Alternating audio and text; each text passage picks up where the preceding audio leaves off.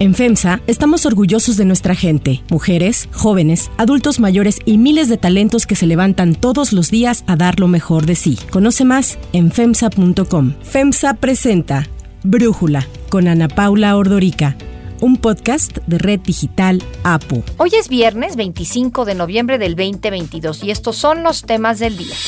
La prisión preventiva oficiosa se mantiene en la Constitución al no reunir los votos suficientes para ser eliminada. Mientras Cristiano Ronaldo hace historia en Qatar 2022, México y Argentina se preparan para su partido de mañana. Pero antes vamos con el tema de profundidad. No es la causa de un partido, de un movimiento, es la causa de todo un pueblo. Todos los que quieran ir, mujeres, hombres de buena voluntad, están invitados, todos. El próximo domingo 27 de noviembre será la marcha que el presidente Andrés Manuel López Obrador convocó en la Ciudad de México para celebrar los cuatro años de su gobierno, ya que dice que irá la gente que está contenta con su gobierno. Casualmente el llamado del presidente se dio después de que la sociedad civil y políticos de oposición salieran a las calles para demostrar su desacuerdo con la iniciativa de reforma electoral propuesta por el propio López Obrador, en la que, entre otras cosas, busca sustituir al Instituto Nacional Electoral. Esta movilización al parecer le dolió mucho al presidente, ya que a casi 15 días del evento la ha descalificado cada mañana. El INE no se toca, esa es su gran lucha, su bandera, el defender el fraude electoral, la corrupción, el abuso es de pena ajena. La marcha del domingo, que ahora López Obrador llama desfile o conmemoración, va a suplir la celebración que se había planeado para el jueves primero de diciembre por su cuarto año como presidente de México. Pero como la fecha cae entre semana, López Obrador decidió recorrer el festejo al domingo para que la gente pueda asistir, ya que, él dice, es el deseo del pueblo. Al terminar la marcha, el presidente rendirá su cuarto informe de gobierno. Dijo que ese día hablará sobre algo que nunca ha dicho. Voy a definir cómo podríamos denominar teóricamente el modelo político, económico, social que estamos llevando a cabo en México.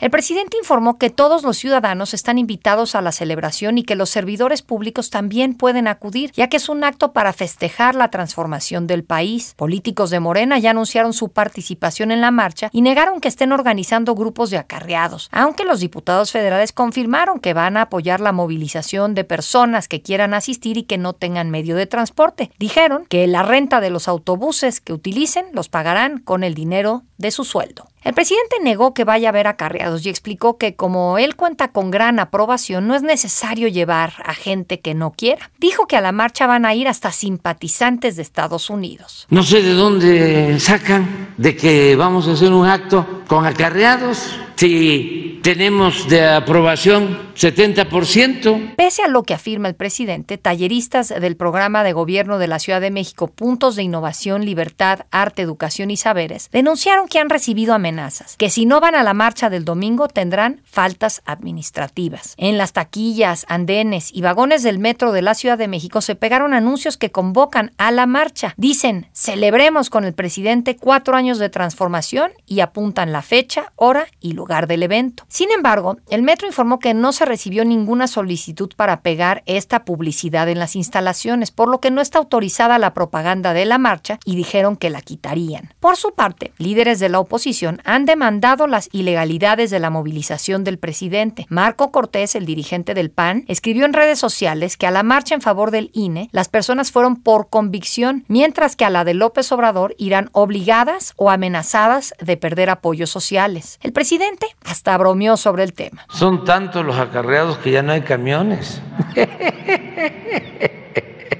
Personajes de oposición han convocado a realizar el mismo domingo una marea rosa utilizando ropa de ese color para mostrarle al presidente López Obrador que el INE no se toca. Todo esto cuando Morena presentó el miércoles en comisiones de la Cámara de Diputados el proyecto de dictamen de la reforma electoral. El documento avala todas las propuestas del presidente que incluye sustituir al INE, disminuir el número de diputados y senadores y eliminar los institutos electorales locales. Como el documento no contiene las propuestas de las otras bancadas, la oposición ya adelantó su voto en contra. Uno de ellos fue el dirigente nacional del PRI, Alejandro Moreno. De manera firme, de manera categórica, de manera contundente y definida señalo que el PRI no aprobará, no respaldará ni apoyará ninguna reforma que signifique un retroceso a lo que por años la ciudadanía de nuestro país ha construido.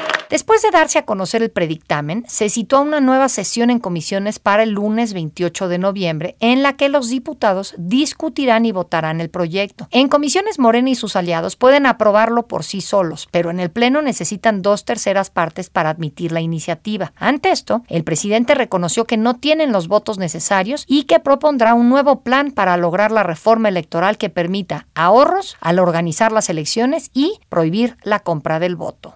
El análisis.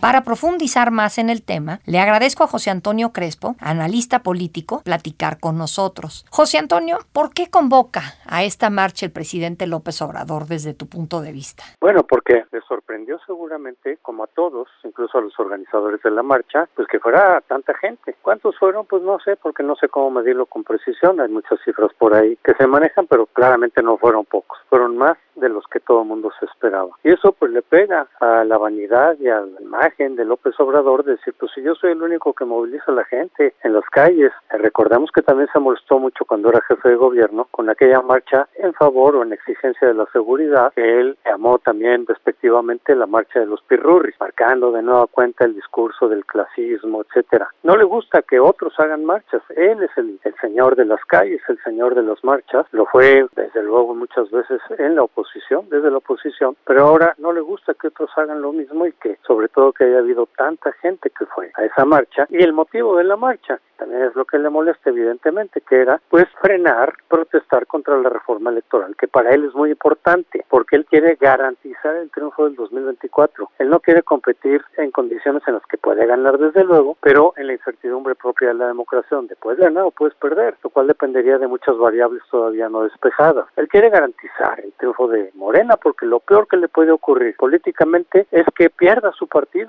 se le cae todo, se le cae su proyecto de vida, se le cae su imagen histórica, y de ahí que fuera muy importante su reforma electoral, que ya parece que se cayó. En ese sentido, la marcha del 13 de noviembre fue exitosa porque de lo que pretendía era detener la reforma constitucional, aunque evidentemente López Obrador va a seguir por otros vías, por otros medios, tratando de controlar el INE más que se pueda, de usar gasto público, de movilizar a sus clientelas para garantizar el triunfo. Y es un poco lo que está haciendo ahora para el domingo. Para el domingo que viene, el 27, está usando todo el poder del Estado, su capacidad convocatoria que tienen evidentemente le llegan a todos los rincones, la publicidad, la invitación, los recursos públicos que van a utilizar para movilizar a la gente. Al margen de que vaya la gente por voluntad o no, que no dudo que también haya intimidaciones, presiones, etcétera, pero incluso si fueran voluntariamente, si usas recursos públicos para llevarlos, pues ya estás violentando en alguna medida las reglas. En ese sentido, todos sabemos que va a utilizar recursos públicos para su marcha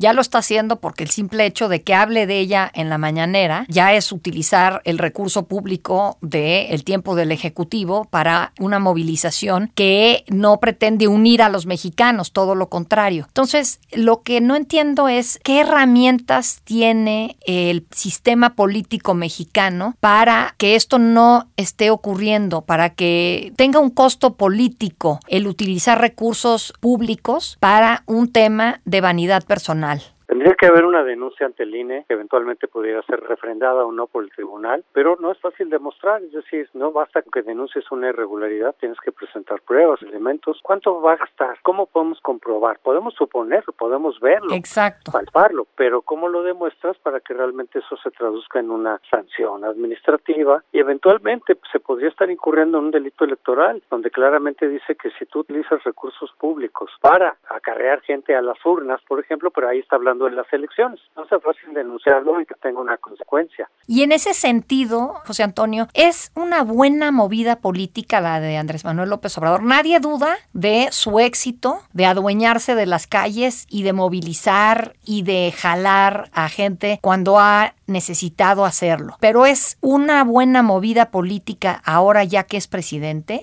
Para su gente sí, para sus seguidores sí. Casi todo lo que hace tiene una repercusión positiva para sus sectores, para la gente que lo sigue. En ese sentido sí le sirve. Frente a sus opositores no, porque ni nos convence de que eso sea espontáneo y al contrario decimos, pues mira, está respondiendo, reaccionando a su vanidad, sí le dolió lo de la marcha, sí está reconociendo implícitamente que la marcha fue un éxito, si no, no estaría reaccionando como está reaccionando y como tú decías, insultando y descalificando a la marcha y a quienes fueron en ella. Quiere decir que sí le pegó. Bueno, desde nuestra perspectiva no es una buena imagen, pero entre sus seguidores sí, ahí sí le sirve todo esto. Ahora, esta división, ¿cómo la puede capitalizar el presidente López Obrador para su movimiento político? Te lo pregunto porque si bien él dice que tiene un 70% de aprobación, que yo ya no he visto ese número de aprobación, yo ya lo más bien lo veo unos 58%, su aprobación no ha subido y el estar discutiendo, insultando, golpeando a las clases medias y alienando a una parte de la sociedad, no veo cómo le pueda redituar, pero no sé tú. Sí, desde luego que yo creo que eso le está pegando, porque muchas clases medias que estaban, digamos, más o menos en medio, es decir, sin estar con él incondicionalmente, pero tampoco tan en contra, pues en el momento en que ven todas estas reacciones, que los insulta, que los descalifica, que les dice corruptos, racistas, pues sí puede ser contraproducente. Un poco el fenómeno que vimos en 2006, donde su discurso totalmente estridente, descalificador, maniqueo, etcétera, pues hizo que mucha gente se le fuera alejando. De eso se blindó en el 2018 y así se ha mantenido esencialmente pero muchos sectores sí se le han alejado. Y la prueba está el año pasado que perdió la capital, que mucha gente de la capital que ahora era su baluarte, ya se están alejando, es decir, sí puede ser contraproducente, pero él le apuesta a su voto duro para el cual ese tipo de cosas sí sirven. Y él apuesta a decir, no, no 70% creo que no lo tiene, e incluso el 58, 60% no se traduce en votos, siempre los votos son mucho menores que la popularidad, la popularidad es más bien una cuestión ilusoria, porque lo que cuentan son los votos y ahí tiene mucho menos,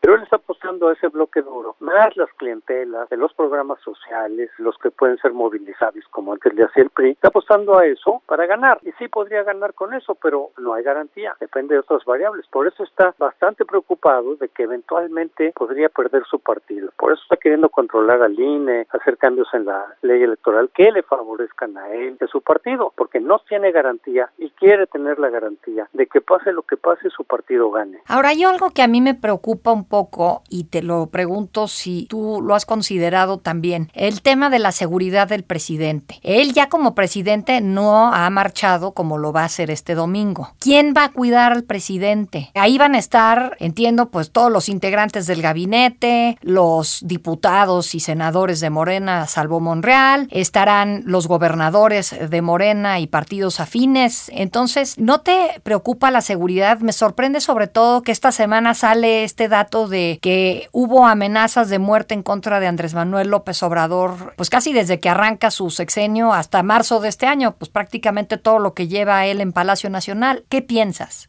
Sí, desde luego que la seguridad es una cuestión que la ha descuidado mucho, aunque cada vez menos, porque cada vez sale pues, más protegido, con más camionetas, con más guardaespaldas, etcétera, que al principio que sí prácticamente estaba en exposición abierta. Ahora sí podría exponerse nuevamente por estar en público en la calle. Yo me imagino que de todas maneras habrán ahí en la marcha, pues gente que eventualmente lo puedan cubrir, ¿no? Que si llegara ahí alguien queriéndole hacer daño, pues habría la manera de reaccionar rápidamente para protegerlo. Yo me imagino que no lo van a dejar a la deriva. Ahora eso de las amenazas y demás, pues siempre hay gente enojada, hay mucha gente molesta y enojada y siempre hay gente que puede amenazar, que puede despotricar, lo cual no necesariamente se traduciría en un atentado real. Siempre hay gente acelerada, ¿no? En su contra, igual que hay mucha gente acelerada en contra de los opositores. Pero eso no necesariamente, aunque no hay que descartar la posibilidad de que pudiera haber algún atentado, pero yo espero y supongo que tendrán las precauciones adecuadas que aunque esté en la calle, pues tampoco va a estar totalmente aislado o totalmente desprotegido. Además de que va a estar acompañado por mucha otra gente que eventualmente pudiera servirle de protección, pero seguro ahí van a haber guardaespaldas versos o entremezclados con los marchantes, con los marchistas, perdón. José Antonio Crespo, muchísimas gracias por tu análisis y por platicar con nosotros.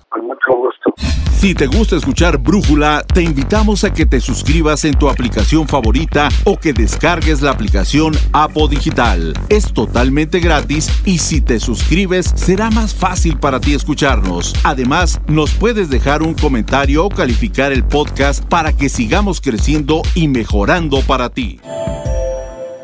Hay otras noticias para tomar en cuenta. 1. Prisión preventiva. La Suprema Corte determinó ayer que se mantiene la prisión preventiva oficiosa después de que el proyecto del ministro Luis María Aguilar no alcanzó los votos suficientes. La propuesta de Aguilar que planteaba se revisara caso por caso y no se impusiera de forma automática requería ocho votos a favor. Solo obtuvo el respaldo de seis de los ministros. Sin embargo, el Pleno de la Corte aprobó invalidar fragmentos del Código Nacional de Procedimientos Penales que establecía que para algunos delitos fiscales aplicara la prisión preventiva oficiosa. Los delitos en los que ya no aplicará de forma automática la medida son el contrabando, la defraudación fiscal y la falsificación de facturas, los llamados factureros. 2. México-Argentina. Ayer hubo partido entre dos de los equipos favoritos en Qatar. El primero fue Portugal con Cristiano Ronaldo en la cancha. El delantero sabía que los ojos estaban puestos en él, por lo que no dejó espacio para dudas y se convirtió en el primer futbolista que marca al menos un gol en cinco diferentes Copas del Mundo. El marcador terminó 3 a 2 a favor de Portugal. Brasil también jugó su primer partido en Qatar y le ganó 2 a 0 a Serbia, en donde destacó el delantero Richarlison y deja algo de preocupación la lesión sufrida por su estrella Neymar. Ahora los ojos están puestos en el partido de mañana entre México y Argentina, dos de las grandes selecciones de fútbol latinoamericano y que analistas aseguran se ha convertido en una especie de clásico. Será la cuarta vez que México y Argentina se encuentren en un mundial. En las tres ocasiones anteriores, el triunfo fue para la albiceleste. Esto ha llevado a que los ánimos suban previo al encuentro. Ayer en uno de los fan fest instalados en Doha se registró una pelea campal entre aficionados de ambas selecciones, quienes con golpes e insultos defendieron a su equipo. Desde Doha, Qatar, David Feitelson, periodista de ESPN, nos da su análisis sobre lo que se espera para el partido entre México y Argentina. Yo creo que México tiene un partido muy complicado. No sé si más complicado que lo que ocurrió en este grupo del Mundial con la sorpresiva derrota de Argentina frente a Arabia Saudita, pero la realidad es que Argentina juega el sábado en el Lusail herido de muerte. Es una final para ellos, no tienen mañana y yo creo que la esperanza de México de competirle pues sigue siendo una esperanza muy vaga. México mejoró, es verdad, contra Polonia, mostró mucho más trabajo defensivo, orden, concentración, pero a la ofensiva México sigue sin encontrar los caminos, sigue sin encontrar la profundidad, sigue sin encontrar el juego que pueda abastecer a sus centros delanteros y obviamente eso complica las cosas cuando tienes que enfrentar a un equipo del nivel de la selección argentina. Yo creo que México tiene que jugar con la ansiedad que tiene Argentina, una ansiedad, todavía no es desesperación, pero sí es ansiedad. Vienen de perder con Arabia Saudita, y saben muy bien que no hay mañana para ellos. Y México tiene una grandiosa oportunidad de ganar el premio mayor, que es echar a Argentina, un favorito, a su casa. Me parece que las posibilidades de México no son muchas en el partido. Argentina será gran favorito, pero bueno, veremos si puede finalmente competirle y ganarle, cosa que no ha hecho nunca ni en Copa América ni en campeonatos mundiales de fútbol. Para cerrar el episodio de hoy los voy a dejar con música de Whitney Houston.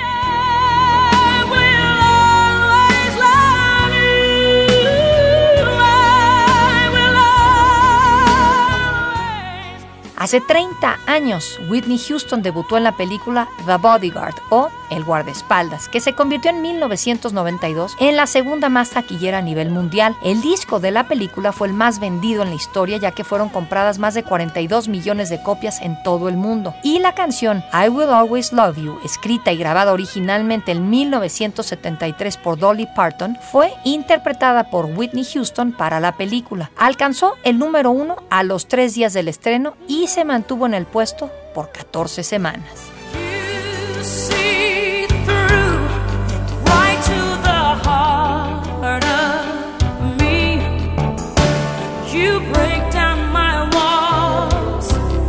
lost you